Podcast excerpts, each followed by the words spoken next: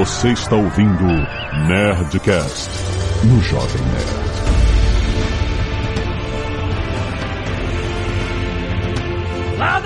Nerds! Aqui é Alexandre Antônio do Jovem Nerd e a espada da Joana Dark não caiu dos céus. Que Eduardo Expor e é verdade este bilhete. Aqui é Felipe Figueiredo e a gente vai estragar o seu filme favorito hoje. é. Aqui é o Tucano e. É assim que meu Fusca anda! Sua cara isso. Aqui é o JP e meu cabelo tá estilo Robin Hood, versão Kevin Costner. Aqui é a Zagal e vocês nunca vão me convencer sobre Robert De Bruce. Sim, nerds! Estamos aqui com o nosso time de história para estragar o seu filme favorito, justamente. Nós já fizemos isso com Braveheart, a Zagal não, não admite. Não admito, esse Que a Nerdcast gente- não existe. Que a gente fez uma comparação do filme Braveheart com fatos históricos sabidos sobre William Wallace, etc, né? Qual filme? Braveheart, Coração Valente. Documentário do Mel Gibson. documentário do Mel Gibson. e a gente vai falar sobre mais filmes históricos e comparar com o que nós temos de relatos, de documentos históricos e ver o que que é invenção de Hollywood, o que que tá mais próximo da realidade, que nem a história em si, né? A gente tenta remontar a história baseada em diferentes fontes. Fatos reais. Fatos reais. Quais são os filmes que a gente vai estragar? Depois do e-mail. Canelada.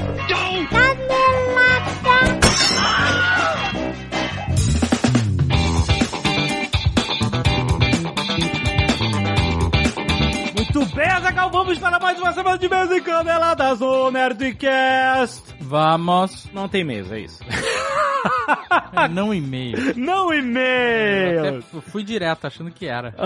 Mas olha só, presta... Por um momento eu achei que tava tudo normal.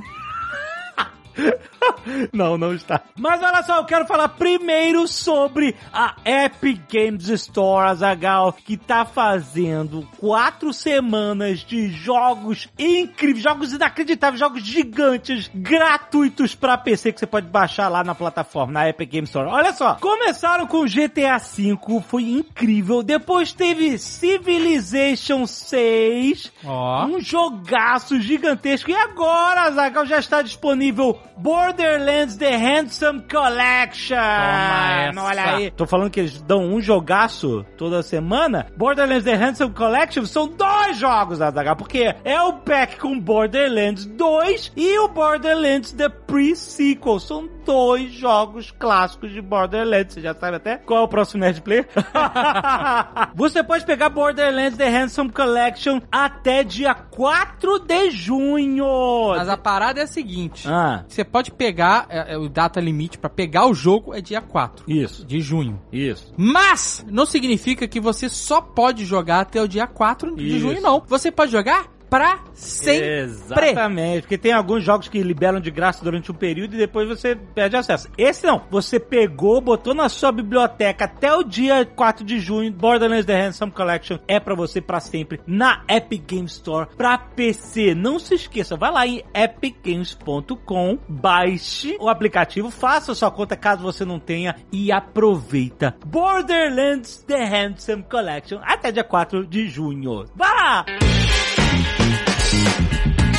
E agora temos recados do PicPay. Presta atenção neste momento sensível que nós estamos vivendo. Você pode realizar todos os seus pagamentos à distância sem precisar sair de casa, diminuindo o contato social, tudo pelo PicPay, Azagal. Você pode fazer um monte de coisa, pode transferir dinheiro para outras pessoas instantaneamente, como você já sabe, sem ir ao banco, sem pagar taxa. Você pode pagar contas, Azagal, pode pagar conta de luz, conta de água, boleto, pode pagar com cartão de crédito, com possibilidade de parcelamento sem ir ao banco, sem ir à lotérica. Cara, presta atenção, tem muita coisa que você pode pagar online direto com o PicPay. Mas, se você tiver que ir à rua, em pontos comerciais, você tem que ir na farmácia, tem que ir no supermercado, etc. Você pode pagar sem contato físico usando o QR Code, E- QR Code. Exatamente, você não precisa pegar dinheiro, não precisa pegar Na verdade, não é de... QR Code, é código QR, se a gente tá falando em português, né? QR Code em inglês, código QR em português. É QR Code, se Ah, for isso. tudo em inglês.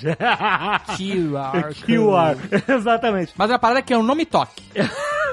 Não me O toque. QR é não me toque. Não.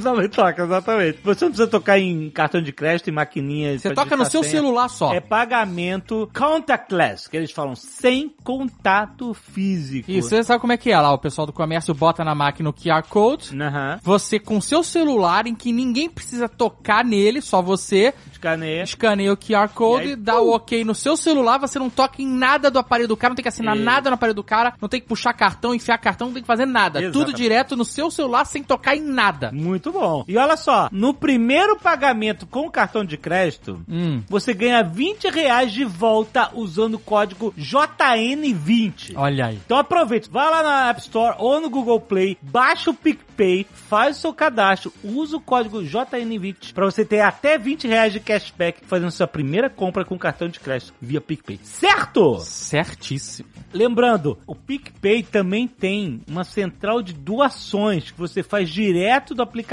para diversas ONGs, causas e instituições de caridade que hoje estão contribuindo para o combate ao coronavírus. Entre elas, Azagal, a CUFA, Central Única de Favelas, Amigos do Bem, Médicos Sem Fronteiras, você pode doar para todos esses caras e muito mais através do PicPay, diretamente do PicPay. Então aproveita, tem um mundo de possibilidades com o PicPay. Vá lá na App Store ou no Google Play e baixa seu PicPay agora. Tem link aí no post. E já está na sua timeline no Nerdcast Empreendedor de hoje, Azagal. Muito, muito legal. Um papo com o nosso querido André Souza. Isso, falamos sobre vendas e timidez. É, cara, é um papo muito maneiro. E acabou que ele foi descampando pra técnicas de Técnica venda, de então ele venda. tá muito maneiro nesse sentido, cara. É, porque um problema que ataca muita gente que quer vender ou vende como um, um meio de sobrevivência, porque a timidez é um assunto pauta pra quem vende ou pra quem quer vender. Muita gente tem insegurança. Se, ah, eu, será que eu Sou- consigo um- vender, posso ser um bom vendedor? Porque eu sou muito tímido. E, e a gente vai explicar nesse programa cientificamente É. e empreendedoricamente Exatamente. que dá pra você ser um bom vendedor mesmo Mesmo. sendo uma pessoa tímida. E Exatamente. ainda vai dar várias técnicas É irado. topsters. Vale a pena você escutar. E tem promoção no final pra você que vai fazer o WhatsApp online. Tem uma promoçãozinha que está dando o livro A Arte da Guerra até o final do mês de junho. Então escuta esse programa, pega a dica lá no final porque é um livro que vale muito a pena e você tem certeza que você vai aproveitar essa oportunidade. Muito bom!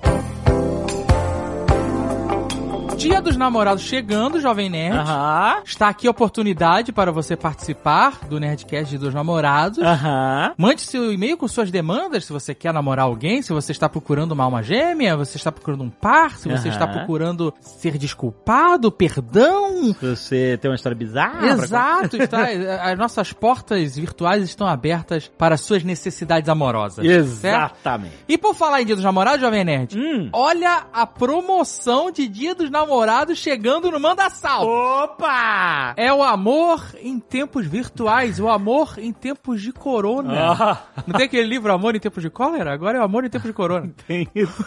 Caraca.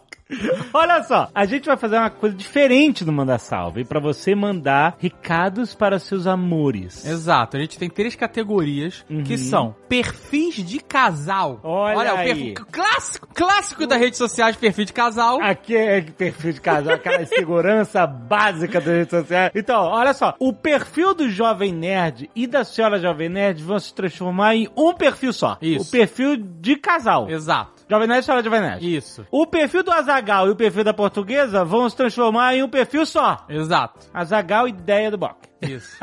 Azagal portuguesa. O perfil da Paula Landucci, que é cantora, e da Cakes Martinez, que é atleta de crossfit, também vai virar perfil de casal durante o período Manda Salve Dia dos Namorados. Exato. E aí o preço desses casais vai ser o preço de um só. É, não vai ser Não é a exatamente. soma dos dois. Não é só É exato. uma promoção no final das E aí, as mensagens que vocês vão mandar para seus amores, através dessas vozes, vão ser gravadas com os casais. Exato. Oh, que bonito. Olha só. Além disso, Jovem Nerd, tem pros solteiros. Exatamente. Você que é singular, você que está sozinho, Uhum. que é só uma metade de uma laranja que foi embora.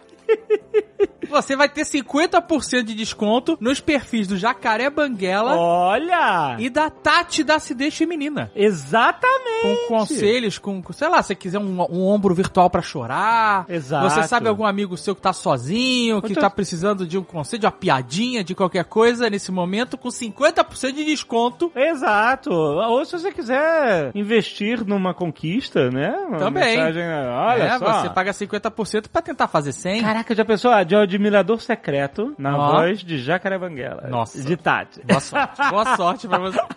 e olha só, também tem um perfil incrível fazendo promoção neste Dia dos Namorados, que é o do Sr. K. É, não é promoção, na verdade, né? É um preço sugestivo, a gente pode dizer. Porque o Sr. K, nesse período agora, está focado só em dar conselhos amorosos. Exatamente. É o divã do Sr. K Olha- no Manda Salve. Olha só! Com o sugestivo preço de 69 a consulta.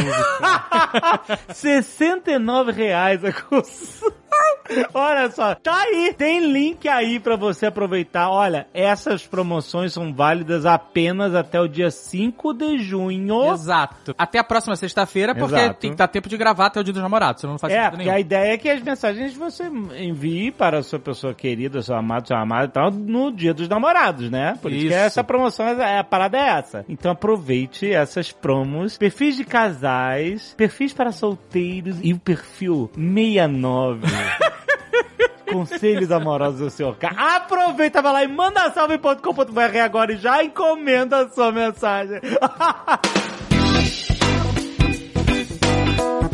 Por fim, leitura de e-mails live. Isso, na sexta-feira. Toda- eu tô pensando em mudar essa leitura de e-mails live pra 10 horas da noite. O que você acha? Por quê? Porque na semana passada a gente já atrasou. Eu não gosto de atrasar. Não, ok, ninguém gosta de atrasar, mas. Porque às vezes o Brasil faz o Jornal Nacional ser mais longo. Ah, você não quer competir com o Jornal Nacional, é isso? Eu não acho, eu não acho justo. Eu não acho justo. Você quer mudar? Não sei, eu tava pensando nisso. A gente pergunta na live o que as pessoas acham. Tá bom, beleza. Mas o importante é que essa sexta-feira, 9 horas da noite, Exato. live da leitura de e-mail do Nerdcast da semana passada, que foi sobre Tim Maia. Ui, um maravilhoso. programa incrível. Então a gente vai ler as histórias da galera, que o pessoal já mandou, já viu o pessoal mandando história, vai ser muito legal. Olha aí. A gente interage com vocês no super chat e eu vou estar comendo goiabada. Ah! Eu não tenho suco de caju aqui, nem vou tomar guaraná porque tem gás, mas eu, Pelo menos a a goiabada, goiabada vai rolar.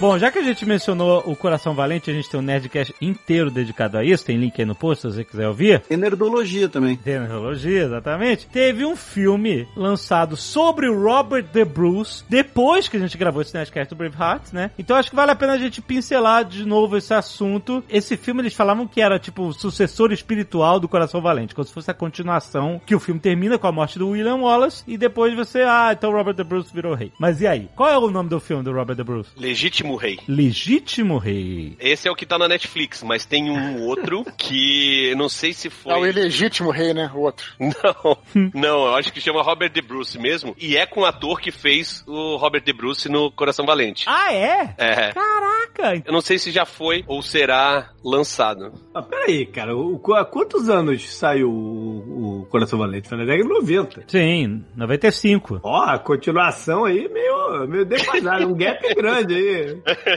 Pintaram o cabelo do maluco, tá, É. tá beleza. Mas então, o Robert De Bruce, o Azaghal não, não vai com a cara do Robert De Bruce que ele traiu o William Wallace, né? Mas ele é um herói para os escoceses. Quando tu chega no castelo de Edimburgo, a entrada e de um lado tem o, o- o William Wallace, do outro tem o Robert De Bruce. São os guardiões da Escócia. Sabe por que isso, né? Ah, Porque quem vive conta a história, né? é, ele foi rei. o William Wallace não. Só de curiosidade, eu fui buscar aqui o filme que o Tucano citou. Ele estreou no ano passado. É um filme meio pequena produção britânica, ele é uma coisa meio teatral. E no seu fim de semana de estreia, ele teve uma bilheteria de 98 mil libras. Olha aí, que beleza. Essa é a cifra, tá? Não é 98 milhões, é 98 mil libras. Aham. Que sucesso. E tem o Jared um- Harris no, no, no, no filme, que é o, o Legazov do, do Chernobyl. Ah, muito bom. Esse cara é excelente. Mas ninguém viu. ninguém viu essa porra. Deu 95 mil libras e ninguém viu. Nem na Inglaterra. Nem na Escócia, Agora, o- na verdade. Eu- é, nem na Escócia. Eu achei o Legítimo Rei bem mais fiel à história do que o Braveheart. Mas é uma prova de que entre fazer uma história legal e, e ser factível com as evidências, é melhor fazer uma história legal, porque Braveheart continua sendo um dos melhores filmes já feitos e esse filme é muito ruim. É, essa é aquela questão, né, cara, sobre hum, você vai ver um filme pra aprender história ou vai pra se divertir? O filme não deveria ser pra você aprender, deveria ser no máximo pra te despertar a curiosidade e você ir pesquisar sobre o assunto, né? Porque é você foi, você foi uma obra de entretenimento. Você tá fa- fazendo Eu uma entendo, defesa do, eu- nerd, do Nerdcast, na realidade, né? Que é um papo de bar. e serve Eu pra entendo. gente puxar o interesse. Eu entendo certas adaptações, mas tem coisa que não precisa mudar. E nego muda de uma forma que parece preguiçosa, sabe? Eu vou ser uma voz dissonante aqui, porque eu acho que essa coisa do filme é pra divertir ou pra educar é um debate que não deveria existir, porque dá pra fazer as duas coisas. Assim, É, primeiro, exatamente, se é isso você, se aí. você não, não, né, não ficar, às vezes, pentelhando muito, mas também tem grandes filmes que são extremamente fiéis. Ou tal, talvez um, um exemplo disso é o Mais Longo dos Dias, que depois dele quase não teve mais filmes sobre o dia D, porque ele basicamente esgota o que aconteceu no dia D. Eu acho que depende, sabia? Sabe por quê? Por mais que o filme eh, ou a obra pop, né, literária, o filme que seja curado, muitas vezes o cara condensa. Por exemplo, os livros do Cornell. Ele condensa personagens, cria os personagens, ele pega fatos históricos e traz uma história naquele contexto. A série Chernobyl, por exemplo, é excelente, mostrando os fatos, mas, mas a cientista lá que a gente gostava, na verdade, era uma amálgama de vários profissionais que eles condensaram em um cara só. Se a pessoa levar aquilo como única fonte de informação dela, ela vai achar que realmente tinha essa pesquisadora única que fez a puta diferença e deu pastilha pra secretária e, e não, entendeu? E não foi assim. Talvez tivessem várias pesquisadoras fodonas, né? E, e outros, mas que acaba tomando a persona e se você leva aquilo ao pé da letra, E se você fosse mostrar as 20 mulheres lá tentando fazer negócio, não dava pra fazer a série, né? é, exato. Então tem que adaptar mesmo, não tem outra maneira de contar a história. Isso é o que eu tava falando, que eu entendo fazer adaptações. Tem muita coisa que, se você for botar todos os personagens que apareceram, você não consegue desenvolver a história no formato de filme. Talvez num- numa série conseguisse. Mas tem algumas alterações que parecem que são preguiçosas, entendeu? Aí, quando destoa muito, adaptação até se você consegue, acho que é uma parada normal, mas quando distorce muita coisa, é tipo meio... por William Wallace de Kilt. Exato. O quê? Isso é uma boa. Eu Não, Não tinha, tinha aquilo. que naquela época, não tinha. É. Não tinha kilt! Não, é bem depois. E... É depois. A gente falou isso no outro Nerdcast. Eu não é depois, lembro, peraí. Você tá me dizendo que os caras inventaram a calça antes da saia? Não é possível. Não faz lógica nenhuma isso. Eles usavam calça? Usavam. Jesus não, Não usava calça, ô Tucano. Caraca, eu não lembrava disso, a gente falou isso, eu não lembrava, puta. Tem uma parada que tem no Coração Valente e que é recorrente em vários filmes de Idade Média e tal, que é os exércitos usarem uniforme. Que a maioria das pessoas que lutavam no, no- nos exércitos, por exemplo, na Inglaterra, era o FIRD, Isso. que era as pessoas comuns que eram convocadas. Aham. Isso. Que ia com a arma que tivesse, às vezes aí ia com foice, Pô, né? imagina a confusão na tela se tá cada um. Exato, Ah. exato. Se você não bota camisa vermelha num, num e camisa amarela no outro, você não sabe quem tá ganhando. Então precisa desse. eh, No caso, até o kilt tem uma licença poética aí, porque as pessoas associam Escócia com kilt e precisava fazer as pessoas se diferenciarem. Mas do outro lado também tem incongruência que é o, o exército todo uniformizado. Olha, eu vou fazer uma defesa aqui do Coração Valente, que é um filme que tá sendo muito atacado aqui. e tem um monte de filme que trata do mesmo fato histórico, que é, a traição. Você tem Poderoso Chefão, que mostra a traição do Fredo. Você tem filmes de Roma, com Brutus traindo César. Mas nenhum desses filmes conseguiu retratar historicamente a traição como Coração Valente. A reação do William Wallace, quando ele vê o Robert de Bruce traindo ele, amigo. É, um, é um documento histórico. Isso devia ser mostrado nas aulas. Ele vai Aqueles olhos azuis do Mel Gibson. Aquele, aquele olhar de tudo acaba. Nossa, cara. Aquela é, olha, Eu tenho aquela um é a melhor interpretação do traído. É, da- olhos febris. olha isso. Mel Gibson traído, cara. É um documento histórico que devia ser passado para as próximas gerações. Não, eu vou dar minha opinião aqui, ficar meio que em cima do muro. Concordo que também a gente tem que prezar pela mínima precisão histórica. Por outro lado, eu acho que a obra de arte também tem essa propriedade de passar uma, uma memória, uma sensação, algo emocional àquela pessoa que está lendo ou o espectador, né? Porque é justamente isso, essa paixão que o filme despertou no Azagal, que vai levar ele e outras pessoas a procurar as fontes mais precisas. Se você fizer um filme historicamente acurado, perfeito, mas que não te desperte absolutamente nada, né? Que não, não, não te cause nenhuma emoção, que você não fique puto com a traição do cara, você vai deixar aquilo pra lá, vai não tá mais preocupado com o momento histórico. Mas se, pô, aquilo te despertar alguma coisa e te emocionar de alguma maneira, puta, aí você vai ficar louco pra procurar mais sobre aquilo. Às vezes, pra fazer a, a famosa jornada do herói, precisa puxar um personagem daqui, outro dali, um pra ser o mentor. O cara às É, vezes desistiu, exatamente. mas você precisa, ter, né? construir o personagem, né? Da maneira que você quer contar aquela história, né? E aí acaba tendo duas formas de fazer isso mais fácil. Uma é você inserindo um personagem totalmente fictício numa história eh, que, que aconteceu, tipo o, o Cornell faz, né? Com o, o Uhtred. E a segunda maneira é você pegar um personagem real e mudar o cara todo pra ele atender os teus objetivos, né? Mais ou menos o William Wallace, de certa forma, ou, ou outros aí e tal. Exatamente. Tocando mencionou aí a jornada do herói, que já, já não fala um tempo dessa jornada do herói, né? Mas acho que o mais importante nem é isso, é você causar uma identificação do personagem com o quem tá vendo, né? E aí, através dessas técnicas todas, pra, e às vezes você tem que tomar para isso certas licenças poéticas. Coisas que talvez não tenham acontecido com o personagem verdadeiro, precisam acontecer com o protagonista da história para que você se identifique, para que o Azaghal se identifique e achar que, pô, filho da puta traiu o cara, entendeu? Então, pra ter essa identificação de alguma forma, você despertar sentimentos humanos para você poder fazer gostar do cara, né? Claro. Então, Dudu, mas mais uma vez, algumas adaptações são muito nocivas. Porque esse momento memorável do cinema mundial,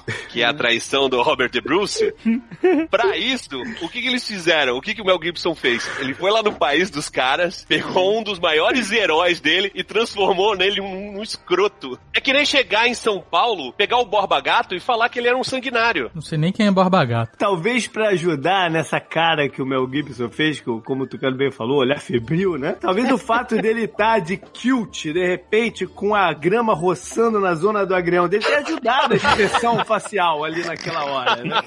Mas olha só, o Tucano foi visitar a Escócia e quando ele tava lá na imigração, você chegou lá e o cara perguntou o que, que você veio fazer aqui e você não respondeu Robert de Bruce. Tu falou William Wallace e Whisky. O cara abriu o sorriso e falou, pode entrar, meu. Essa é a história que tu conta. Então o William Wallace tá abrindo porta pra gente desde sempre aí. E tá dando dinheiro pros escoceses, né? Então. Exato. E acho importante É também tipo ET de contextualizar- Varginha, né? Só queria contextualizar que, assim, que pra muita gente o Mel Gibson é um cara maluco que aparece no South Park espalhando o próprio cocô na parede, mas teve uma época que Isso ele foi a maior personalidade de Hollywood, né? Uma das maiores, É. pelo menos. Então, assim, o Mel Gibson nem sempre foi esse maluco que ele é hoje. Ou, ou era e Engraçado. disfarçava bem. Engraçado que vocês estão falando do filme do Mel Gibson, mas ele depois foi, pelo menos é, se tornou obsessão dele, é justamente fazer filmes que, em tese, seriam mais próximos do real, né? Ele começou com essa parada, não sei se você lembra, fazer aquele Apocalipto, não é? Que é na os Maia, pré-colombianos, é não isso? Maia, né? Rapa Aquele Nui, né? fala- Rapa Nui, aquele... Não, Não, não, é não. Não, é, Não. fala com a própria linguagem dos caras. Esse foi até um filme ah, pra- tá, já sei qual é o filme, já sei qual é o filme, confundi com o outro, já sei qual é. É Pra- muito pra ruim esse, esse É. filme. Eu não achei ruim, não, cara. Achei interessante, assim. Mostra justamente esse momento histórico da chegada dos espanhóis com o primeiro contato deles com os povos pré-colombianos da América, né? Eu achei interessante, assim, o filme, cara. Eu tem muitos anos que eu vi também, né? Posso estar. Não, e, Mas e o que no que Paixão falar? de Cristo, ele fez os caras aprender aramaico e proibiu legendarem. É, É, verdade. e- e isso que é mas legendário comprometimento depois, com a né? realidade. Não, Eu proibiu confundi. dublagem, desculpa. Eu confundi esse apocalipto com aquele que tem vikings no, ah, lutando Ah, não, contra é- índios. Uh, não, uh, Acho que é o. Pathfinder, né? é isso aí, Pathfinder. They may take our lives, but they'll never take! Viking com chifre no capacete é aceitável em 2020 ou não? Não, não, de jeito nenhum. Não pode, né? Ah, a gente já sabe, gente, não rola isso. Pô, mais ou menos, né? Porque é, é- é a imagem que você fez. Nem que, nem que, nem que bote uma referência lá, um easter egg, tem que ter, né? Não, mas que ninguém usa, acho que ninguém mais usa. Todo mundo já sabe que não era assim. Compõe, eu acho que compõe. Você é um saudosista, leitor de Agaro horrível. É, não se desapega. É, mas é, Já, já que você falou da série Vikings, né? A gente pode até falar um pouco sobre ela aqui. A gente já fez um netcast sobre Vikings, né? Mas tem alguns errinhos históricos ali, cara. Alguns errinhos? É um absurdo. Essa consegue ser. A, a série ser ruim? É sério? É ruim? Nossa, Can- Não, a série Cancelaram é o boa. Tucano. A série é boa, a série é boa. Eu vi a primeira temporada, eu gostei. Ah, a a série primeira é boa, temporada cara. era boa mesmo. Não, não. Não, vou... Qual é o Viking que o olho muda de cor conforme o clima? Que porra é essa? Tem isso, você não sabe disso? não, gente, tem gente que o olho muda de cor de acordo com a luz que tá em O meu também, de noite ele fica preto. Não, caraca. Você tá implicando com o Ragnar, é isso? Você... Não, aí não tem jeito. O cara implicou com o Ragnar. Caraca, o, o Viking que faz biquinho, é, ninguém merece. Ó, Não, mas ué, ah, Acho que lá na quarta temporada o bagulho degringolou de um jeito que não é dava. mesmo? Nunca foi. Devo amigo. parar? Não Eu, consegui. eu gosto, cara. Eu acho que é o típico caso de série que os, é, eu concordo com o Tucano. Os caras planejaram três temporadas, mas aí começou a fazer muito sucesso, eles começaram a esticar, não sabia pra onde ir, virou uma salada. É mesmo? Ixi, devo só ficar com Assassin's Creed, então? Ah, com certeza. Em termos de Vikings? Caraca, só pelo trailer. Não, tem uma temporada do Vikings, depois ela vai decaindo um pouquinho sim, mas tem uma temporada que eu achei bem maneira, que é quando eles invadem a Paris. Eu achei bem maneira essa parte. Então, a- na é legal segunda essa parte. temporada. é real, só que eles adaptaram tudo. É um, é um exemplo de uma adaptação. Porque quem fez aquilo, na verdade, assim, o Ragnar invadiu Paris, seja lá quem for o Ragnar. Porque o Ragnar tá na, na categoria de semilendários, né? Tem muita coisa escrita sobre ele, mas Você tá falando do Ragnar histórico? É, então, o Ragnar não é histórico, né? Tem vários documentos falando sobre ele, mas, tipo, ele tava em Moscou em 700 e na Escócia em 950. Ah, tá. Ou seja, São vários Ragnars, então. Não dá pra falar que todos são o mesmo Ragnar, sacou? Então tem muitos feitos que falam que foi ele que fez, mas que provavelmente não foi. Mas, cada três pessoas, um era Ragnar. Exatamente, com certeza. o ataque a Hashtag Paris... somos todos Ragnar. O Ragnar cercou Paris. E o Rolo também cercou Paris. Mas eles não eram irmãos. E tem uma diferença aí de quase 100 anos. Mais de 50 anos, pelo menos. E a parada de invadir a cidade fingindo que tá morto, quem fez foi o, o filho do, do Ragnar. Ragnar. E não foi. Ragnar.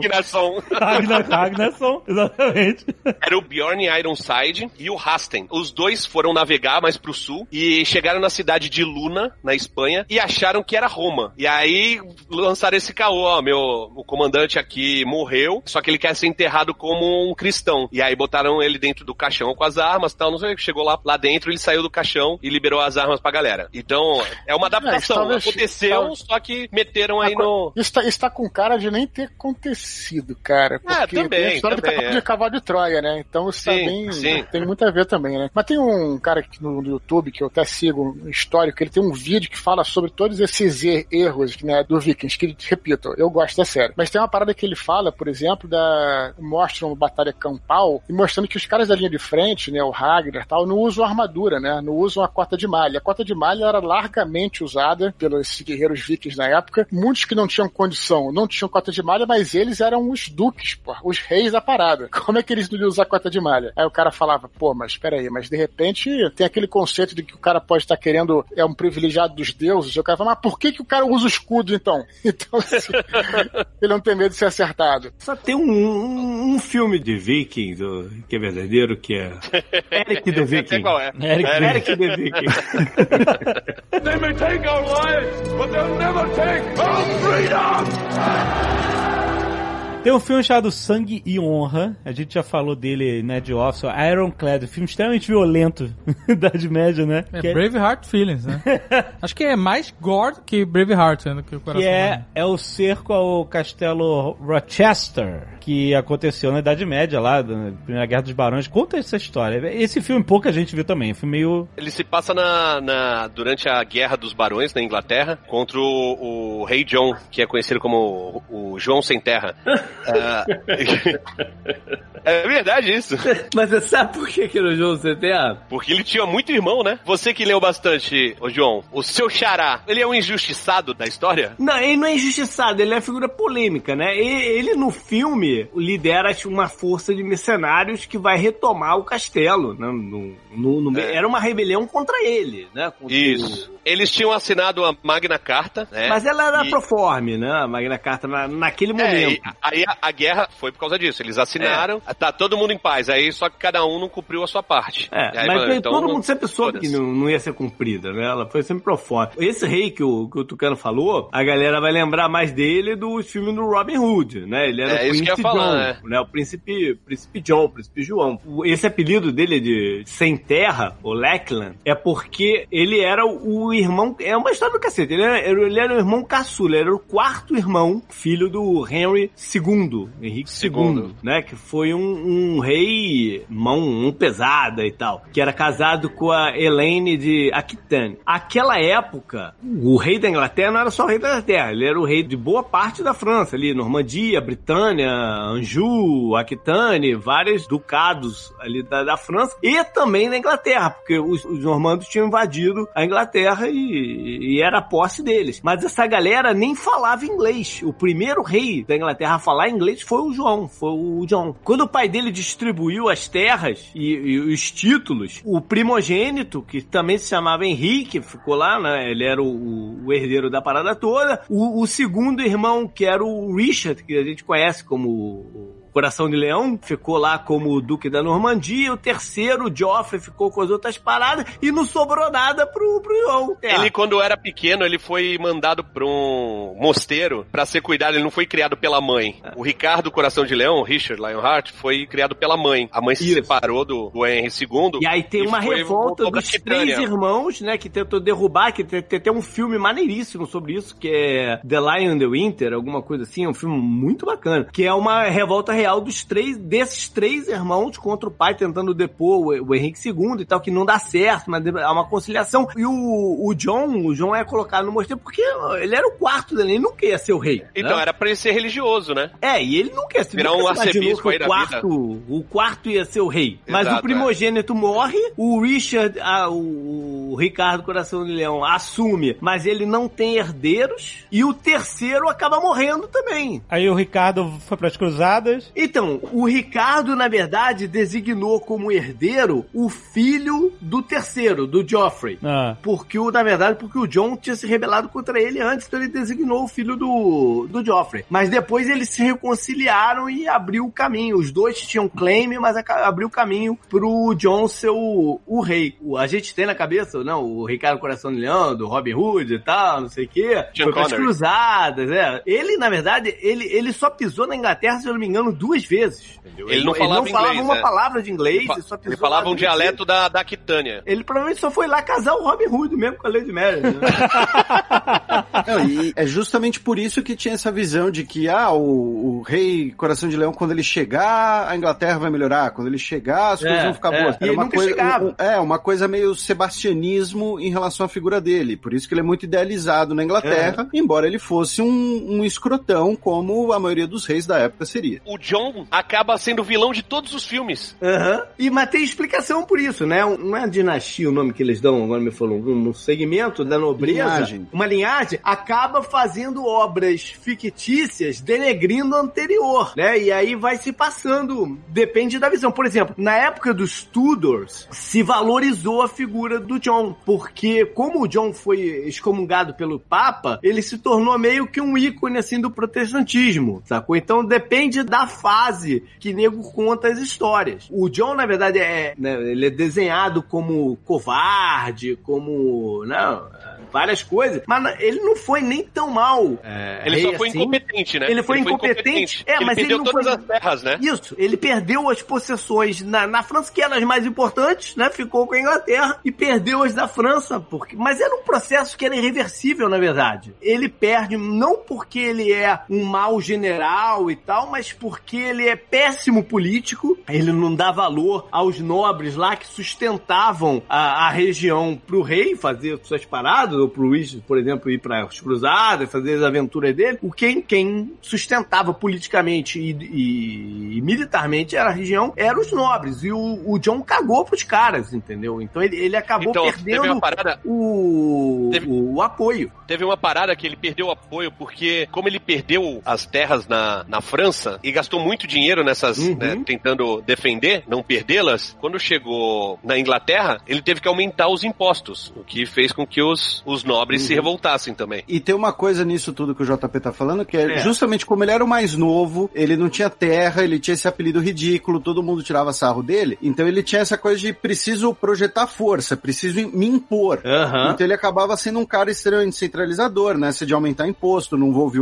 os barões nem nada, porque senão eles vão achar que eu sou um rei fraco porque eu tenho esse apelido ridículo. É, e não, e ele tem o, o- o irmão que era um herói de guerra, foi pras cruzadas, não sei o que lá, lutou contra o rei da França, né, e, e- venceu e tal. Então, quando ele perde as possessões na França, isso vira uma obsessão pra ele, né? Então, tudo que ele vai fazer é pra é, alavancar uma retomada das possessões, né? Então, e aí a galera da Inglaterra começa a ficar puta e se revolta e dá nesse momento aí desse filme Que é a Guerra dos Barões. é, ele é uma verdade porque existiu aquele conflito, né? Foi um cerco violentíssimo e. Foi considerado o pior cerco até aquele momento É. que aconteceu na Inglaterra. E, e o cerco mudou até a forma de se fazer a guerra. Então, os castelos perderam um pouco de importância depois desse cerco e tal. Mas aí envolve Cavaleiro Templário, aí começa aquele negócio fantasioso em cima da. Tem, tem algumas figuras ali que são, tirando o Rei John, tem o, o arcebispo lá, que é o Stephen Langton, ele realmente existiu. Tem o xerife, que é o Reginald Cornhill. Esses caras existiram. Só que aí meteram também um cavaleiro templário que tem que recrutar uns mercenários pra não deixar tomarem o castelo. E aí esses caras são todos fictícios, né? É. E isso é é interessante porque durante muito tempo, especialmente na Inglaterra, Cavaleiro Templário virou meio que o, o super trunfo para você explicar um problema. Porque como os Templários eles foram né, dispersos na França e aí eles foram para Portugal, foram para não sei aonde, pra não sei onde, então toda vez que você tinha ali um fenômeno que você não queria assumir algum erro, alguma deficiência sua, você dizia que o outro lado teve ajuda dos Templários. O maior exemplo disso foi quando os escoceses derrotam os ingleses em Bannockburn, né, que foi uma derrota humilhante do Robert de Bruce, juntando tudo isso que a gente tá falando. E como os ingleses vão justificar isso? Ah, mas os escoceses tiveram ajuda dos Templários. E aí tem toda né, a lenda de que os Templários foram para a Escócia, aí o rito escocês da maçonaria, bibibi. Só que assim, não tem porra nenhuma de registro de cavaleiro templário lutando em Foi uma criação póstuma para justificar a derrota na mão dos escoceses, porque era um, muito humilhante, entre aspas, você admitir essa derrota. O Robert Lang foi, achou lá a prova do, do Código da Vinci, não foi no templo lá do espaço?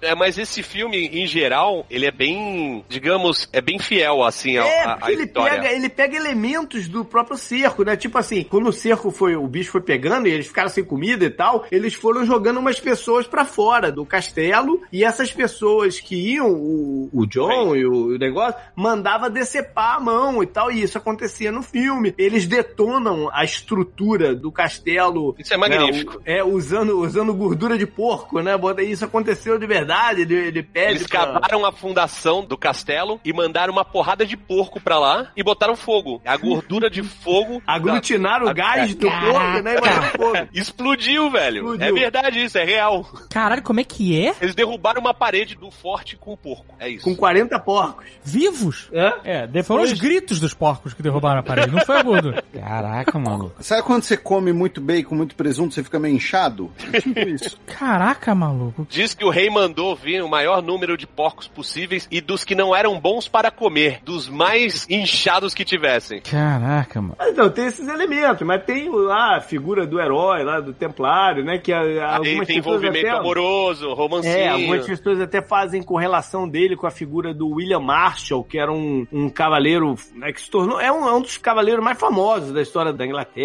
mas não é, não é porque o William Marshall naquela época estava do, do lado do John e tal. Enfim. É, o nome, o sobrenome desse templário do filme é Marshall. É, pois é, porque fa- tentam fazer uma alusão a ele, né? Porque o William. Marshall é, é o, o cavaleiro na história da Inglaterra, assim, né? Até porque teve muita obra escrita sobre ele, fictícia, que foram financiadas pelos filhos dele. Então, por isso que ele é ser herói e tal. E, também. e- e, novamente, essa coisa de vamos estragar aqui o filme. O William Marshall, ele se torna esse grande exemplo do cavaleiro ideal. Ele seria o Lancelote da vida real. Só que porque os filhos dele tinham grana pra bancar essas histórias louvando o pai? Porque ele, de fato, era um excelente combatente e ele ganhava os torneios. Quando eu falo torneios, não é aquela justa do século XV, né? Que é quebrar a lança tal. Não, era o seguinte: ou você me paga ou eu te mato. Você se rendeu aqui. Era muito mais pra UFC do que pra, enfim, luta de lança. Então ele usava basicamente o método da extorsão pra ficar rico, porque ele era um grande combatente.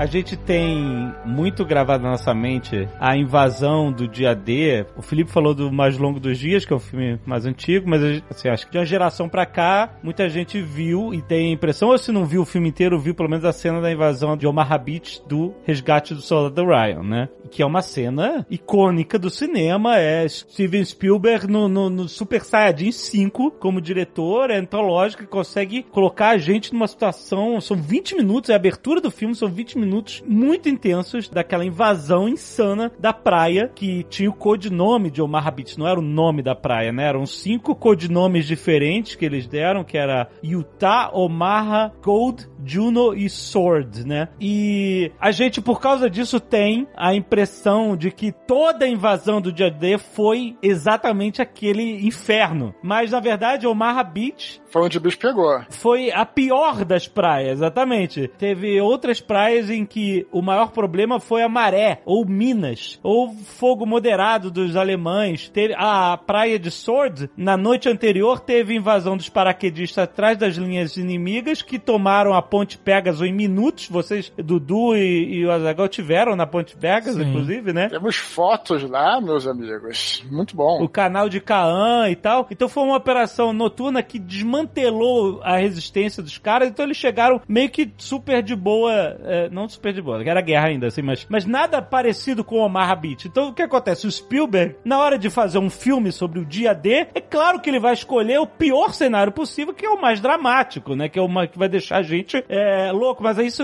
foi tão icônico que a gente acaba com a impressão de que toda a invasão da Normandia foi exatamente com a mesma intensidade, né? Não foi exatamente isso. Não, ok, mas rolou aquela intensa. Sim, mas é tipo tubarão. Todo mundo acha que o tubarão é aquele monstro que vai comer você inteiro. Que comparação maluca é Não, essa? o- o Alexandre fala que eu falei de filme antigo, mas mete um tubarão na história. Não, mas é porque o que eu quero dizer é o seguinte, a gente, os filmes icônicos, eles deixam uma impressão é, muito marcada. É cinema, tá contando uma história. O cara vai botar lá a Omaha Beach e depois os soldados, depois que eles tomam a praia, eles ligam pra Sword e falam, como é que foi aí? Aqui foi tranquilo. não, eu clima que é esse? o Tá criticando. O maior problema lá, lá era a quantidade de ambulante vendendo parada, porra.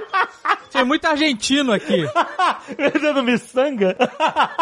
Não, eu, tô- eu não tô criticando de forma alguma, é maravilhoso o filme, mas é, eu só tô levantando pra conhecimento, né, que existiram muitas invasões. Mas é por isso de- que o filme não pode ser tomado como única fonte. Nenhuma É, obra pode exatamente. ser. Você tem que pegar o filme, que é o, o Soldado Ryan, e pegar a série, que é os bastidores, que é o, o Band of Brothers. Band of Brothers, sim. É os bastidores da invasão do, do GAD, né? Na verdade, é, é, é atrás das linhas, né? Só queria dizer que a gente foi, eu, Azagal, a gente foi nessa. Aliás, essa Ponte Pegasus é onde começa o tour da Segunda Guerra Mundial. Isso. Azagal certamente vai lembrar. O engraçado, uma experiência pessoal mesmo, não sei se eu comentei contigo no dia, você chega lá, a ponte ela é de metal, né? De aço, assim, Sim, né? Travessão do Rio. E é uma ponte pequena, na verdade, né? É, mas ela é toda de aço, assim, moderna tal, né? De aço. E eu falei, porra, sacanagem, né? Tipo assim, poderiam fazer a ponte como era antes, né? Porra, beleza. O que eu imaginava é que a ponte era de madeira. Olha, idiota, né? Tipo assim, porra, em 44 você tinha ponte de aço, mas eu achava, porque era, porra, era em 45, eu achava que era uma ponte de madeira. Aí eu fui ver na internet, não, a ponte, ela que tá lá, é igual àquela da época, que era de aço também. Só que eu achava que tinha substituído e mudado o layout, que na realidade é, sempre foi assim, né? Mas é muito maneiro. E a ponte, ela não é, um, não é a Golden Gate. Sim, é uma pontezinha no, Que, em que- que rio. atravessa um rio, só Aham. que sem ela, transpor o rio era um problemaço. Sim. Então, não exato. precisa ser um rio Amazonas, né?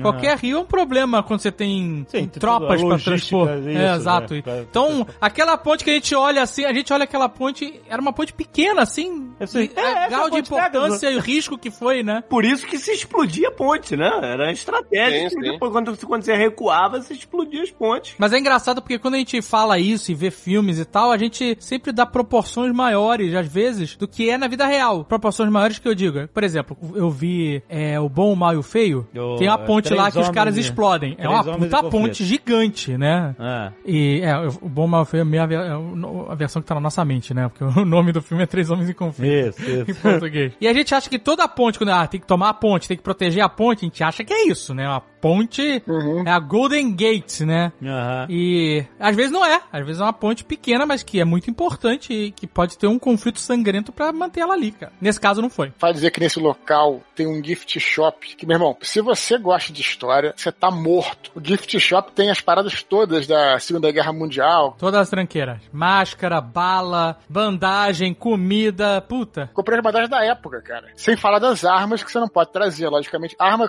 réplica, é óbvio. Réplica, réplica de granada, réplica de um monte de coisa. Eu trouxe a réplica da granada, eu trouxe. Eu trouxe máscara de gás, réplica de granada. Você trouxe como? Aquela é, potato masher. O cara olha o raio-x e acha que é negócio de bater em batata e passou. Você tá... Caraca, você é maluco, cara.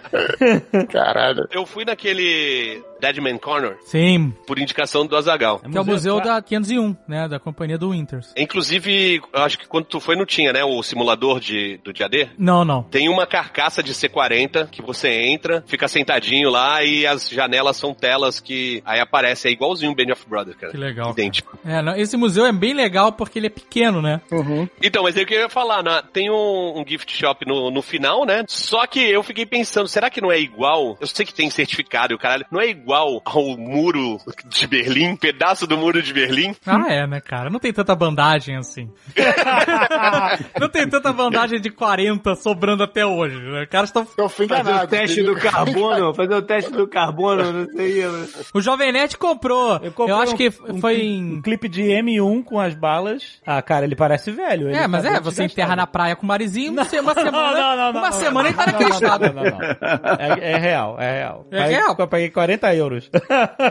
Eu quero acreditar que é real. Tem que acreditar que é real. Mas, olha, o Soldado Ryan, então, é um filme excelente, né? Pra quem não viu, vê pra ontem esse filme. No entanto, aí a gente também vale agora o motivo do nosso programa. Se você for realmente comparar com Band of Brothers, né? Que é muito mais realístico, cara, Soldado Ryan vira, pô, um, assim, um, um passeio no parque, né, cara? Porque depois do que fizeram com Band of Brothers, aí sim, eles foram extremamente reais, até porque foi feito em cima do livro, né, do Ambrose, né, que é o Band of Brothers. E aí, filme do Soldado Ryan, cara, você realmente vê a diferença na série, o que, que é real, e no filme, como é que as adaptações foram feitas para encaixar ali naquela história que tem começo, meio e fim, de novo, não é uma crítica, é uma análise, o Tucano falou, fechada, né, tem até uma carga um pouco moral, talvez, até, né, que não tem no Band of Brothers, né, a parada que os inimigos sempre são maus, se você deixa o cara mal sair, o cara volta e te mata, aquela história que é preciso colocar para o filme fazer sentido. Agora, quando você vê o Band of Brothers ali, você vê mesmo o que, que é muito mais real do que o Soldado Ryan. É, o Soldado Ryan é, um, é tipo um pupurri condensado de um monte de situações que representam, né, as dificuldades da invasão depois do dia D. Então, e aí ele conta uma história totalmente fictícia, assim, a, a, a parte mais próxima da realidade, se a gente imaginar que foi, teve muita consultoria e tal, é a parte do dia D, da invasão de Omaha Beach, apesar do Spielberg falar que da invasão de Omaha Beach só existe, daquela primeira onda de, de invasão, só existem seis fotografias que sobreviveram do momento daquela invasão. Seis fotografias. Eles falaram que eles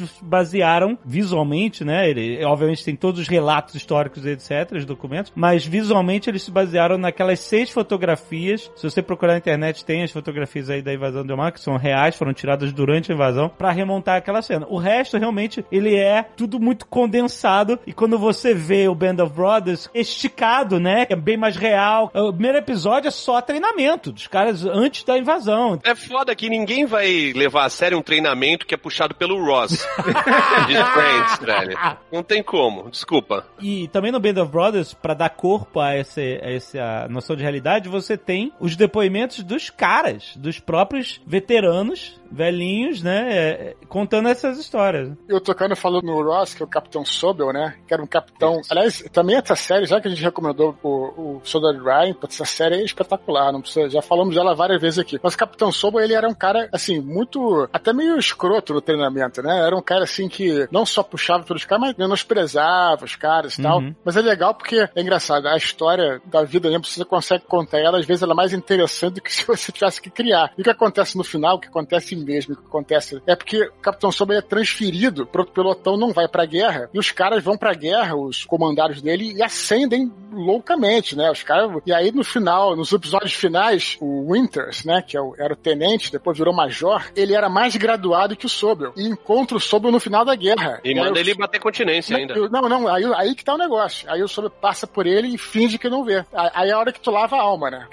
aí o Winter fala assim, ó, Capitão Sobel, prestamos continência ao posto, não à pessoa. É. Ele fala isso. Aí ele vai lá e... Aí força ele a bater continência pra ele. Então, assim, é uma história quase Mas que até isso- cinematográfica, né? Mas até isso é, é ponto de vista, né? Porque Não, se não, você não, não, perguntar. não, não. É, Não, lógico que é, Dudu. Eu Quer- li o livro, cara. Quer ver, se é, não. Vamos, quer ver você concordar comigo? Vamos lá, Pergunta desafio. pro Capitão Sobel se ele acha que ele é aquele babaca. Se fosse ele que tivesse escrito o livro, Ah, ele ia sim. ser um injustiçado. Mas, ó, a verdade seja dita que ele, ele fez uns cara foda.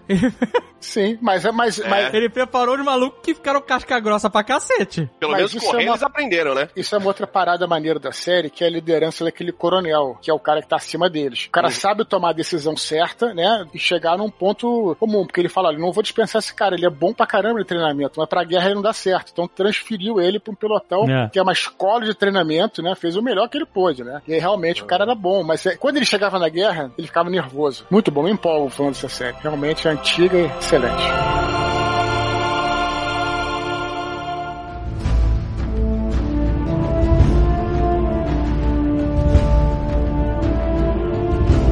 Gladiador. Clássico, clássico de Ridley Scott do ano 2000. Já faz 20 anos, rapaz. É assim que meu Fusca anda. É assim que... E é assim que ele vai parar. Exatamente. Isso é muito bom, cara. Eu não consigo mais ver o filme sem É. pensar no Fusca aí. Isso é no início do filme. Pra quem não sabe, isso é no início do filme, porque eles vão lutar contra os bárbaros, os romanos vão lutar contra os bárbaros, daí o bárbaro chega, grita alguma uma coisa que é literalmente.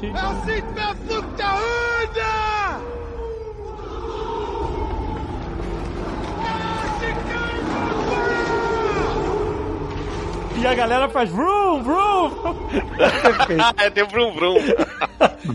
Nessa batalha contra os bárbaros no início, temporada completamente louca que é eles atirarem aquelas balistas contra o monte de gente na floresta. Não faz sentido não. Os balistas era, era, era arma de cerco, você atacar portão e muro, etc. E joga- Tipo assim, é que nem você dá um tiro de metralhadora no- nos mosquitos. sabe? Não, nem um pouco. É, assim, o Ridley Scott falou assim: olha, os romanos tinham balistas, então a gente tem que fazer uma flecha dessa atravessar um bárbaro. E os bárbaros pareciam neandertais, né? Era, a galera bem, bem bronca. É um grande sucesso na época. Felizmente, foi uma época que não existia essa tara por continuações, porque senão a gente ia ter Gladiador 2, 3, 4, 5. Quase teve. Quase teve várias vezes. Mas é, Ridley Scott, esse é um momento ápice, né? Eu acho, né? Foi incrível. Fazendo um filme foto atrás do outro nessa época. Mas o, o Gladiador, é, aliás, o Joaquim Phoenix fazendo um vilão que todo mundo odiou. Eu não sou piedoso? É, cara, foi foda. Foi foda. Muito 20 anos antes do Coronga, maluco. aliás, esse filme destacou a carreira dele, né? Ele, ele é ator desde criança. Desde o Maxi Jinx, porra. Amigos para sempre. Max e Jinx, amigos para sempre, que eu e o Dudu adoramos os Toca de novo. Se o Leão encontrar, vai ser maneiro. Se encontrar. É, do, do Space Camp da NASA, ele era criança. Amigos para sempre? Amigos para sempre. Mas o Gladiador, ele, ele tem alguns personagens históricos, mas aí é todo o resto, além dos nomes dos personagens, é ficção. É tipo isso. Mais ou menos, mas eu tenho muito emba- embasamento interessante ali. Marcos Aurelius foi o último aí daquele dos cinco bons imperadores, que foi quando Roma a- atingiu seu auge, né, de expansão e tal e tudo mais. Nerva, Trajano, Adriano e Antônio Pio. Era a Exatamente. patatinha dele. Olha aí o professor. Isso aí, aí, aí eles vinham escolhendo vendo quem seriam os melhores para ocupar o cargo. E aí, o que quebrou justamente isso foi que Marcos Aurelius, ou Marco Aurélio, como vocês preferirem, acabou escolhendo. No filme tem essa coisa, né? Não sabe se escolhe ou se o cara mata o pai e tal. O filho dele, né? Que era uma escolha mais cômoda. Essa. Ah, não. Não é piada, não é Ah, piada. tava- Não é mais piada. cômodos. Não, O cara tava adormecido. Não é piada, não é piada. Dizem que a palavra vem daí, não é piada. E aí, então, ele assumiu como imperador e aí começou a desgringolar. Ah, mas não, mas não tem esse negócio do cômodo matar o pai, enfim, não. Tanto porque o Marco Aurélio já tinha nomeado o Cômodos como co-imperador. Nunca existiu essa a minha falha como pai, a sua fraqueza como filho. Aham. Isso, é. Ele, desde que o Cômodos era jovem, ele já, já foi treinado. Foi, primeiro ele foi nomeado cônsul e depois co-imperador. Quando tá morrendo, Marco Aurélio fala que quer restabelecer a, a República Romana. Isso também nunca existiu. Tão pouco ele ia dar pra um general dele, ah, toma aí, ó, é contigo aí, você, eu quero que você seja o novo imperador. Eu pesquisando aqui, o Alexandre, o Marco Aurélio, quando ele foi escolhido pelo Antônio Pio, que é o anterior a ele, ele foi escolhido ele e um outro cara que era mais ou menos um, um Máximos Décimos Merídios. Ah, Que foi co-imperador. Ele, o Marcos Aurelius, ele não foi imperador sozinho. ah, Tinha outro eu cara falar- que chamava Lúcio Vero. E esse Lúcio Vero era um- o comandante militar, enquanto Marco Aurélio era conhecido por ser um imperador filósofo. Posso fazer um adendo aqui rapidinho? Meu nome era pra ser Marco Aurélio, sabia disso? É mesmo? Rolou uma intervenção familiar e não deixaram. Caraca! Caralho, por quê? Sei lá, eu achava que eu achava um nome escroto. Não sei, cara. Rolou uma intervenção e não me deixaram ser Marco Aurélio. Sabe uma coisa que eu acho interessante aí do filme, né? Nesse ponto que vocês estão colocando e cruzando com a história, como é que é, a função dramática da República, né? Não tinha nada a ver, queria voltar com a República e tal, mas eu achei interessante porque tem uma função dramática, essa discussão de bastidores, que talvez não poderia até ter existido, né? No, em- nos jantares e tudo mais, talvez não, mas poderia ter existido. Porque qual é a questão? É que quando o Cômodo sobe ao poder, o Senado começa a criar uma rede de conspiração para prejudicar ele até e para tirar ele do poder. Então o Senado Foi ele- golpe, Felipe. É, contra o cômodo foi. Então essa coisa de quando no filme o cara fala, ah, eu quero que voltar com a República, você cria essa tensão, porque aí ele se torna um cômodo, ele realmente tomou medidas mais ditatoriais justamente para se opor ao Senado, né? Acabou que não deu Não se certo. acomodou no poder? É isso aí.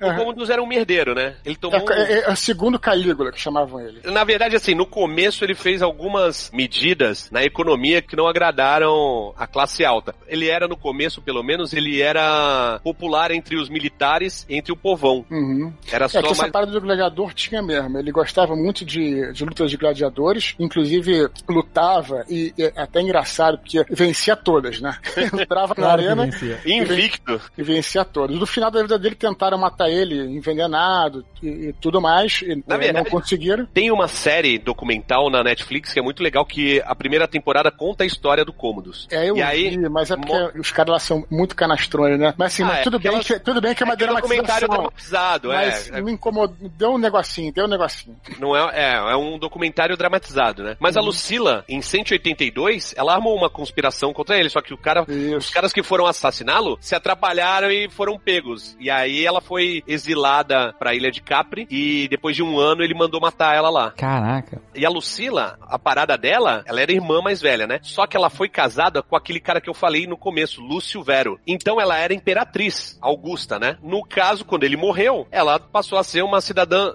entre aspas, comum. E ela queria voltar a ser o foco das atenções. Por isso que ela quis matar o, o irmão. Aí você vê como é que faz a mescla no filme, né? Então você tem a Lucila, você tem o, o Vero, que era um. Seria assim, talvez possa ter inspirado o máximo, no sentido de que era um militar, mas quem matou, né? No, no filme, quem mata o Cômodos é o Maximus. Mas quem matou o Cômodos na vida real foi um atleta, foi um, um personal trainer, até personal trainer dele, que ensinava o West, aquela luta greco-romana, né? E aí, como ele não não tinha conseguido ser envenenado, mandaram o cara pra estrangular ele e ele foi estrangulado na banheira lá e morreu com uma, enfim, com, com uma gravata técnica. Narcisos. Na- Narcisos. exatamente. Não foi numa arena na frente do povo, vendo o cara ser. Não foi numa arena, não foi numa arena, mas eu não sei se no próprio dia em que ele morreu, se não no próprio dia, mas muito próximo à morte dele, ele tinha ido à arena, tinha lutado na arena e vencido vários, vencido daquela história, vários gladiadores. Mexeu nisso e acabou dando o que você vê no filme. Ah, então essa parada dele lutar mesmo era. Não era caô de filme, ele lutava mesmo. O Maximus, ele também tem origens, não vou dizer históricas, mas essa coisa de, de você amalgamar personagens, que é um cara que eu, eu, eu não sei se foi quem Cutucano se referiu especificamente, mas foi o marido da Lucila. Isso, né? O- Lúcio Vero. Não, é outro. Chama Tibério Pompeu. Ah, o segundo. Não, o nome mais Segundo. romano possível. É. É, esse foi o segundo marido. Isso, e ele O era Lúcio general Vera- de confiança do Marco Aurélio, ele foi nomeado cônsul pelo Marco Aurélio e supostamente recusou o trono depois da morte do Cômodo, depois da conspiração para matar o Cômodo. Mas o, nome Maximus da Espanha também tem uma origem real, que foi um, general com esse nome, mas que bem posteriormente, século IV, se não me engano, tentou usurpar o trono, na época que cada general de, de regiões diferentes do império se proclamava imperadores com o apoio de suas tropas. E então você teve um usurpador chamado Maximus da Espanha, né? É que no, no, no filme acho que ainda usam o termo Ibéria, não Espanha. Não lembro Não, agora. Espanha, é Espanha mesmo. Então, Tanto que assim, o nome dele nos jogos é espanhol. Isso. Mesmo o Maximus, que é um personagem completamente fictício, né? Não. E tem sotaque australiano, Não é possível isso. O que, cara? É isso que ele tá falando. Prossiga. Ficou doído porque ele é espanhol. Tem isso, né, que eu até tinha esquecido, o Felipe bem lembrou, que no filme realmente ele tá querendo, no começo ele recusa o trono, mas depois que o Cômodo sobe ao poder, ele recusa o trono se fosse passado pelo Marco Aurélio, mas depois que o Cômodo sobe ao poder, o Maximus ele tem essa vontade de se tornar, vontade não, mas ele topa se tornar imperador, né, tanto é que ele, ele faz uma conspiração, ele até fala, quando as minhas legiões me verem, aí você vai saber com quem tá a lealdade, né, ele fala isso do filme, mas acaba que, enfim, descobre a conspiração, porque tem isso mesmo, isso é bem lembrado. Na história real, tem um ano que é o, o ano do zaralho, 192, Antes ou depois? de depois de Cristo. Depois que. Ah. Foi o ano que morreu o Cômodos. Ele fez um festival que aparece no filme, no Coliseu, né? Que aliás na época não se chamava Coliseu, era Anfiteatro Flávio. Só ganhou esse nome muito depois, né? Uhum. Que no, no filme, no Gladiador, eles falam o Coliseu. tá? Ninguém chamava de Coliseu. Só que chamar de Anfiteatro Flávio era, era caído no filme. Se pá, chamavam de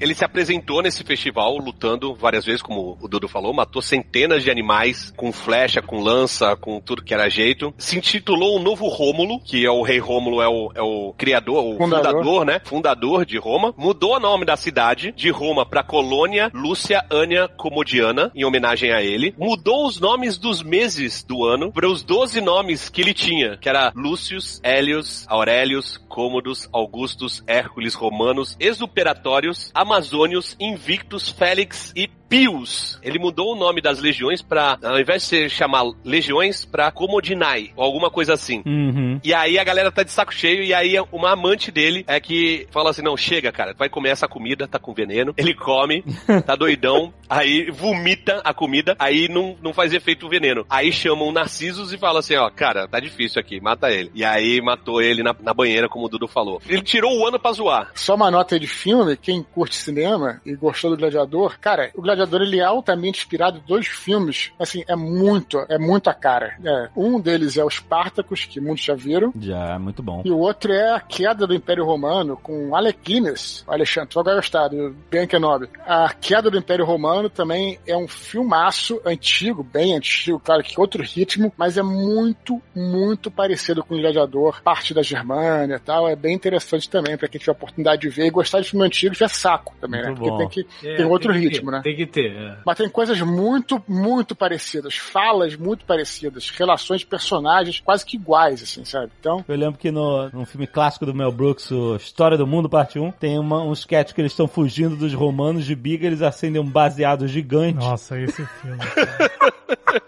E aí, os romanos ca- cai todo mundo na maresia e para de seguir eles e fica todo mundo deitado nos campos. Aí o cara pergunta assim, o, o centurião pergunta pro outro, você liga se cair? Aí ele, cai o quê? O Império Romano.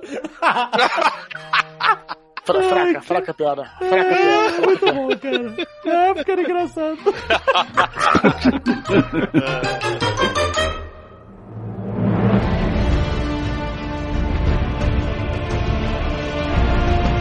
Eu queria perguntar pro nosso querido Azagal o que, Hum. que ele pode falar sobre o filme O Rei Arthur com Clive Owen. Nossa, mãe. Porra, por que você tá fazendo isso comigo? Muito fiel à história.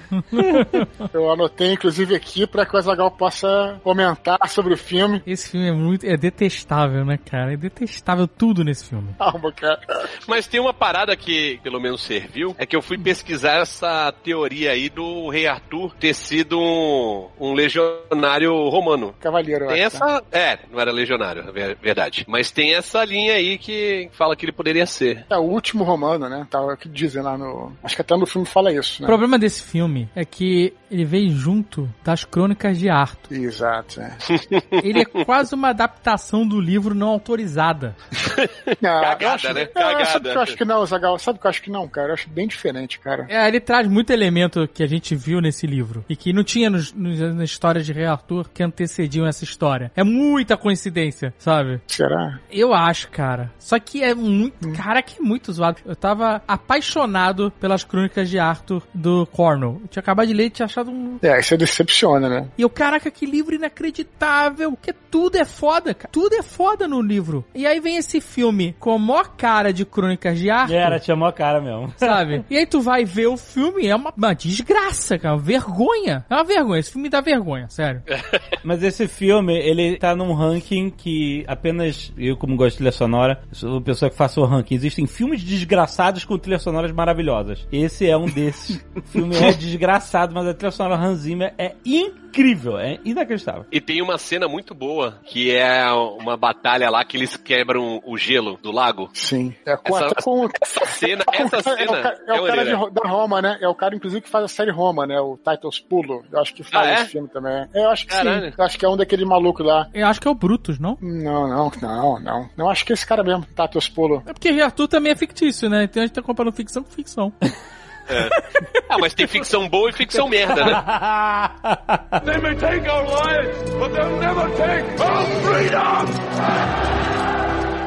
Cruzada é um, Cruzada. é um, é um excelente filme sem pé nem cabeça. Então, Cruzada é a continuação do Gladiador que não é Gladiador. Era assim, caraca, Ridley Tipo Scott, porra, vamos fazer essa porra de filme épico, é isso? Em relação ao Cruzada, é, tem, tem uma coisa que eu acho assim muito genial, que é o seguinte: vocês já viram a versão do diretor de Cruzada? Não. Não. Então, primeira coisa que eu tenho a dizer, assistam. É um filme muito melhor. O que eu acho mais curioso, além da recomendação de assistir, é que tem a, a versão do diretor do Cruzada em Blu-ray e tem uma versão estendida do Gladiador em DVD. E ambos começam com uma apresentação do Ridley Scott. E na apresentação do Cruzada, o Ridley Scott fala assim, né? Olá, né, telespectador, você agora vai assistir o meu filme. O filme que eu gostaria de ter feito, mas por outras razões não foi aos cinemas. Se você assiste a versão estendida do Gladiador, começa com essa apresentação dele, ele falando: Olá, você já assistiu o meu filme. Agora você vai assistir um filme que o estúdio decidiu lançar com cenas extras. Hum. Então, assim, primeiro, mostra né, aquela coisa, obsessão criativa em diretor ter o controle total. Segundo, mostra que o Ridley Scott é um cara rancoroso. Mas, principalmente, o Cruzada, a versão do diretor, é outro filme e é um baita filme. É sério? Não acredito. Todo o backstory do Orlando Bloom, na versão que foi pro cinema, boa parte dela foi cortada. Vai lá, ah, a mulher dele se matou, nossa, ele não tem nada mais, ele vai pra Terra Santa e vira o fodão que salva Jerusalém. Não, tem todo um backstory dele, o lance, né? Não vou falar pra não ser spoiler, já que é uma coisa que, né, pouca gente assistiu. Mas o Cruzado, a versão do diretor, é um filme muito melhor. Não fazia ideia. O problema desse filme são dois, na verdade. Eu acho que primeiro é o roteiro, que aí o Felipe falando que talvez o roteiro tenha sido E a execução. não, sabe, olha, E o elenco também é ruim. Olha, não, Não, é, não, não, o elenco não é ruim. O Orlando Bloom tá mal, mas o elenco não é ruim. O elenco em si não é ruim, mas o Orlando Bloom tá O mal. melhor Agora o tá com uma roteiro. máscara na cara, né? É o Edward Norton. Mas sabe que, apesar de tudo isso que você falou, não, na execução, olha, é um filme que tem até menos problemas históricos do que muitos outros filmes que eu já vi. É, pois é, eu ia É, falar é, isso. é- a direção dele é boa, o elenco dele, discordando do Felipe, é muito bom, tirando o Orlando Bloom. A produção em si, porque eu tive em Acre, não é, não é o estado, é a cidade. É lógico, porque é o único ato possível, né, cara? Exatamente, é o único que existe, né? Eu tive lá e, cara, é muito parecido mesmo com o que você vê no filme, né? Então, eu acho que nesse ponto o filme é bom, mas é, é que tá, se não tem uma história, aí voltando, tá no início que a gente tá falando, se não tem uma história, um roteiro que te capture, puta, aí você, caraca, não é, não é, É, você não, e- não esse que é o mergulha na problema. história. Esse que é o problema. Filme, o filme é chato. É, o filme é chato. É chato pra caralho, chato pra É caralho. chato, porque é longo, né? O, o- a versão do diretor, ritmo. imagino, imagino que deve ser maior ainda. Mas o, o, o filme é, é longo e às vezes parece que ele não vai a lugar nenhum. E aí fica mostrando, pô, uns caras, estilizando uns caras que não tem nada a ver, estilizar, tipo assim, deixando caricato, né? o- o- os personagens. O próprio Balin, ele é, eu não sei como é na versão do diretor, mas na versão que eu vi, ele é um ferreiro bastardo, né? Sim. Ele já nasceu nobre. Sim, Ah. sim. O seu apontamento é correto. Mas a cena mais idiota do filme, pra mim, que aí, tanto, né, né, é uma cena que tá presente nas duas versões, e ela fica mais idiota ainda na versão do diretor, é quando os escudeiros do Liam Neeson virem e falam, ah, você tem a espada dele, você o conheceu, né? Ele é da minha altura? Não, mais alto. Ele tinha olhos verdes? Não, olho azul. Ah, então venha com a gente, você agora é nosso rei. Porra! É, é o, é é o vestibular mais simples possível pra ser rei.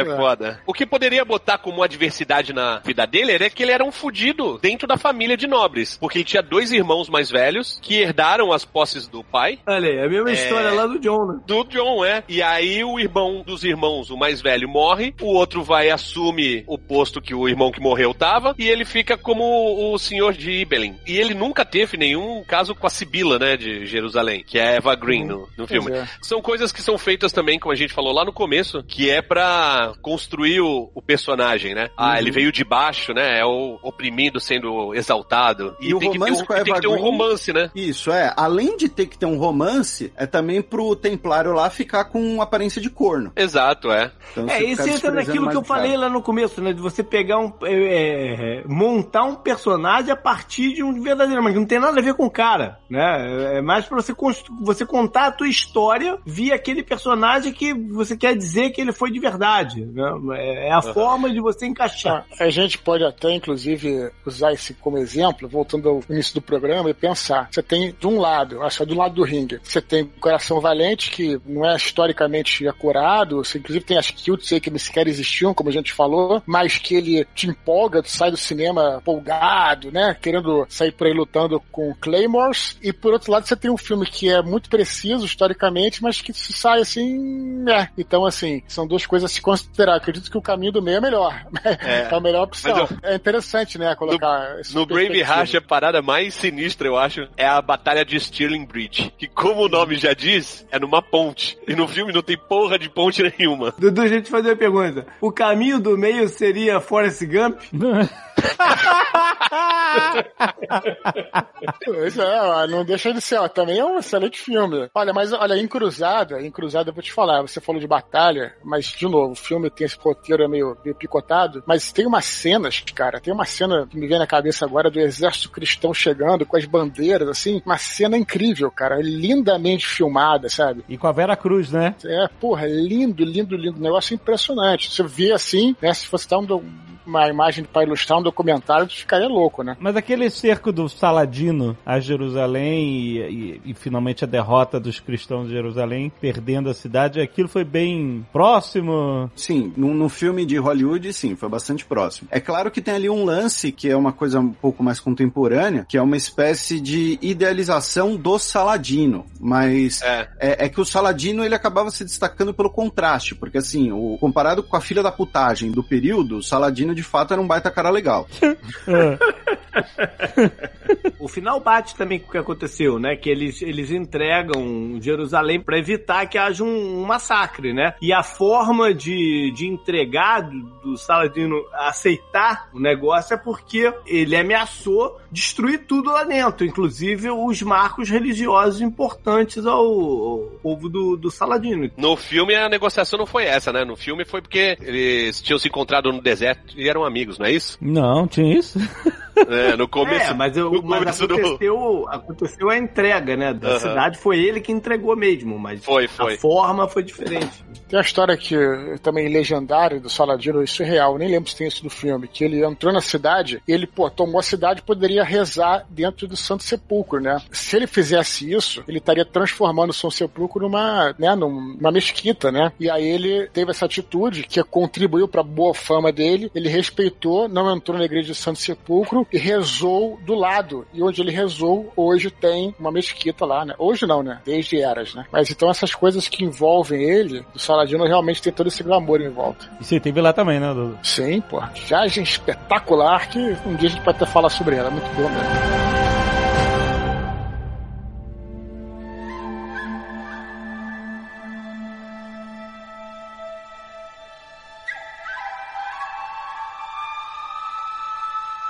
O Último Samurai, ele retrata uma revolta que aconteceu no final do século XIX com a abertura do Japão, né? O mundo ocidental, ocidentalização do Japão e tal, e a galera... A famosa chamada Era Meiji. Era Meiji, exatamente. Que a gente até, putz, né, acho que a Antigão falou disso, é bem maneiro. O Japão ficou fechado durante o, o shogunato por séculos, né? Pensei que era durante o coronavírus. é, ficou fechado ao mundo por séculos, e aí, no século XIX, ele começou a, a se abrir para ter, né, contato com a modernidade, né, para se modernizar, né? Principalmente para se modernizar, né? Ao contrário do que se fala sobre Wakanda, que era um país fechado, que era ultra mais avançado que o mundo, o país fechado normalmente fica atrasado. Porque o mundo todo troca informação, comércio, tecnologia, etc. E quem tá fechado lá não tá vendo nada acontecer, tá todo mundo lutando de espada. Aí chega um monte de europeu com metralhadora giratória, entendeu? E canhões. Não é europeu, até já falei isso no Nerdcast antigo, mas já que surgiu o assunto, vale dizer que os caras chegaram, os americanos chegaram com encoraçados na costa japonesa. E um encoraçado naquela época, no final do século XIX, já era capaz de lançar bombas que destruiriam qualquer cidade. E o cara não, não teria nem que sair do navio. Então, quando os japoneses viram isso. Ainda mais que a cidade era toda feita de papel, né?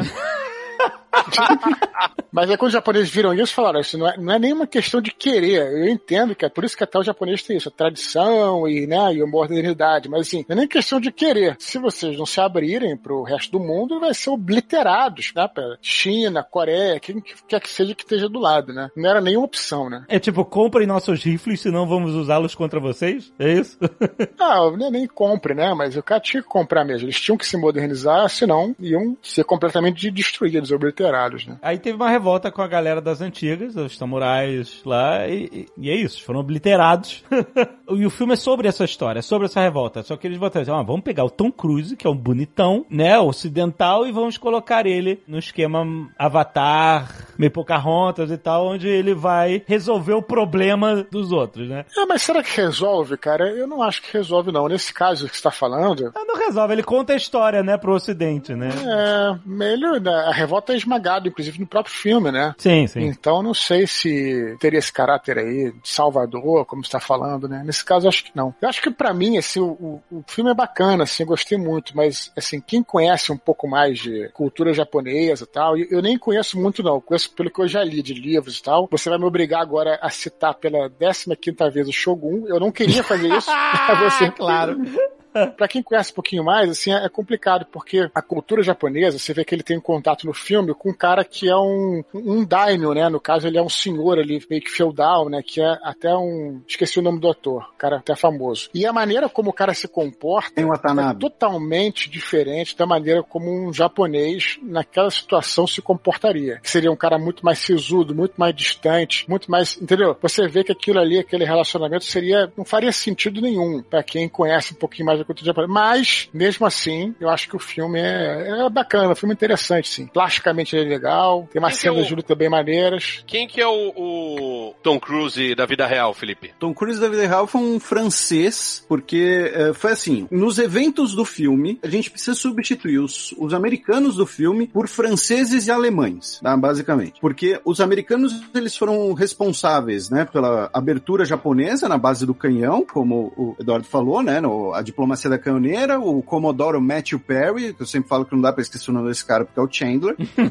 Então, só que o Japão, nesse processo de modernização, eles não vão olhar para os Estados Unidos. Os Estados Unidos ainda não era considerado uma potência, os Estados Unidos estavam sendo a guerra civil. É. O Japão vai olhar para a Europa. Então eles vão olhar para a Europa e vão falar: olha, quais são os principais exércitos europeus aqui? Ah, o da Prússia e o da França. Pô, então vamos contratar esses caras para eles virem aqui formar o nosso exército. Eles vão contratar também oficiais britânicos para formar a marinha japonesa, óbvio. E aí, alguns desses oficiais franceses que vão fazer parte dessa missão de treinamento, eles vão basicamente morar no Japão, vão se ver como japoneses. E o cara que inspira o personagem do, do Tom Cruise foi um capitão francês chamado Jules Brunet, que ele estava no Japão em 1867, quando você tem a revolta de Bonin, que é uma das. de Boshin, desculpa, que é uma das inspirações da, da revolta do filme, e ele fica do lado dos samurais, por uma questão ali de. inclusive ele um pouco pessoal, digamos assim. Mas talvez o melhor exemplo foi um cara chamado Eugene Colache, que eu até falei dele no, no Nerdologia, que ele meio que deixa de ser francês. Ele adota um nome japonês, ele casa com uma japonesa e ele vai se tornar um dos primeiros estudiosos ocidentais sobre o Japão, porque ele vai se imergir naquela cultura, vai adotar vestimentas japonesas. Então, os caras que inspiram, digamos assim, aqueles militares na vida real foram especialmente franceses. Também teve alguns prussianos. E aí você tem essa revolta, né, de samurais tradicionalistas. E, claro, não era só uma questão de tradição versus modernização. Também tinha um lance ali de poder político, porque os Privilégio, caras né? Privilégio, né? Manter privilégio. é, né? exatamente. Os privilégios feudais. Então, assim, os caras do clã Tokugawa, eles perdem poder. Eles não querem perder poder. Então, não é que eles vão fazer uma revolta em nome dos ideais samurais, do Bushido.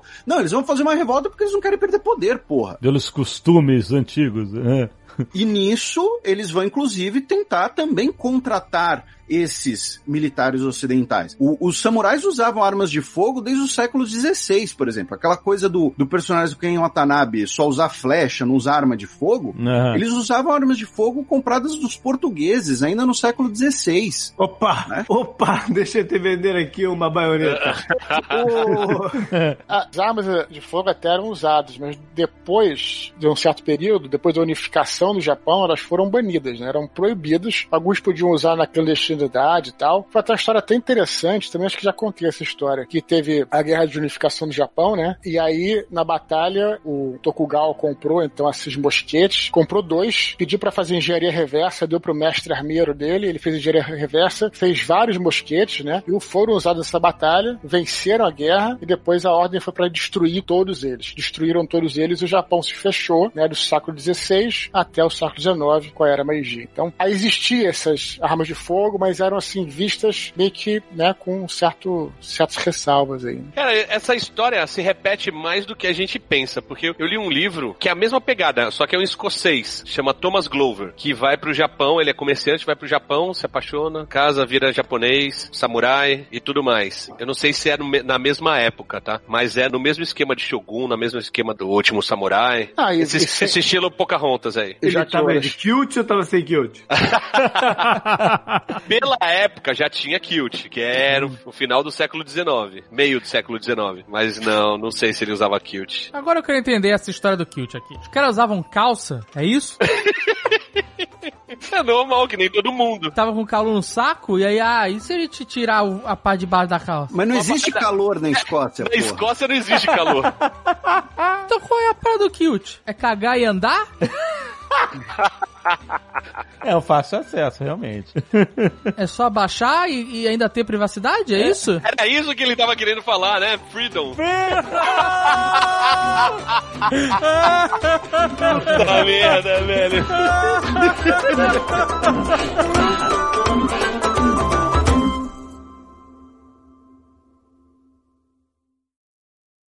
Este Nerdcast foi editado por Radiofobia, podcast e multimídia.